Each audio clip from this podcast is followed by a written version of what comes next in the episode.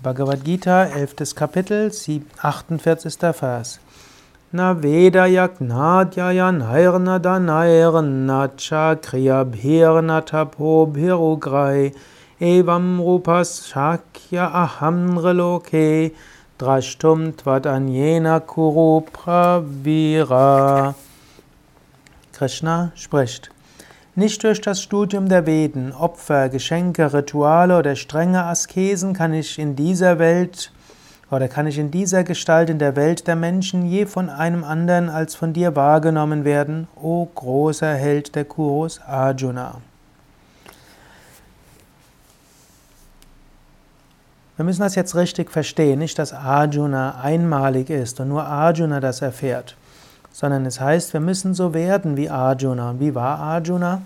Arjuna hat zum einen intensiv praktiziert, zum zweiten, er hat Freundschaft zu Gott gehabt, zum dritten, er hat Jahre, Jahrzehnte lang uneigennützigen Dienst getan, zum vierten, er hat an nichts mehr gehangen, er war bereit, alles aufzugeben, er will für sich selbst nichts.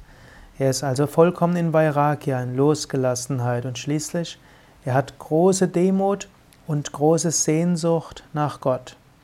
Und gerade der letzte Punkt, der ist besonders wichtig. Gottes Liebe und Sehnsucht nach Gott. Wir können Gott nicht mechanisch erreichen, wir können nicht Gott erzwingen, wir können uns die Gotteserfahrung nicht erarbeiten. Es reicht nicht aus, Veden und Schriften zu studieren. Es reicht nicht aus, Rituale auszuführen. Es reicht nicht aus, hm, große Spenden zu geben. Es reicht nicht aus, Yoga-Übungen zu praktizieren, zu meditieren und so weiter. Es reicht nicht aus, Askese zu üben. All diese Dinge sind wichtig, all diese Dinge sind hilfreich. Krishna empfiehlt sie ja auch in den vorigen Kapiteln.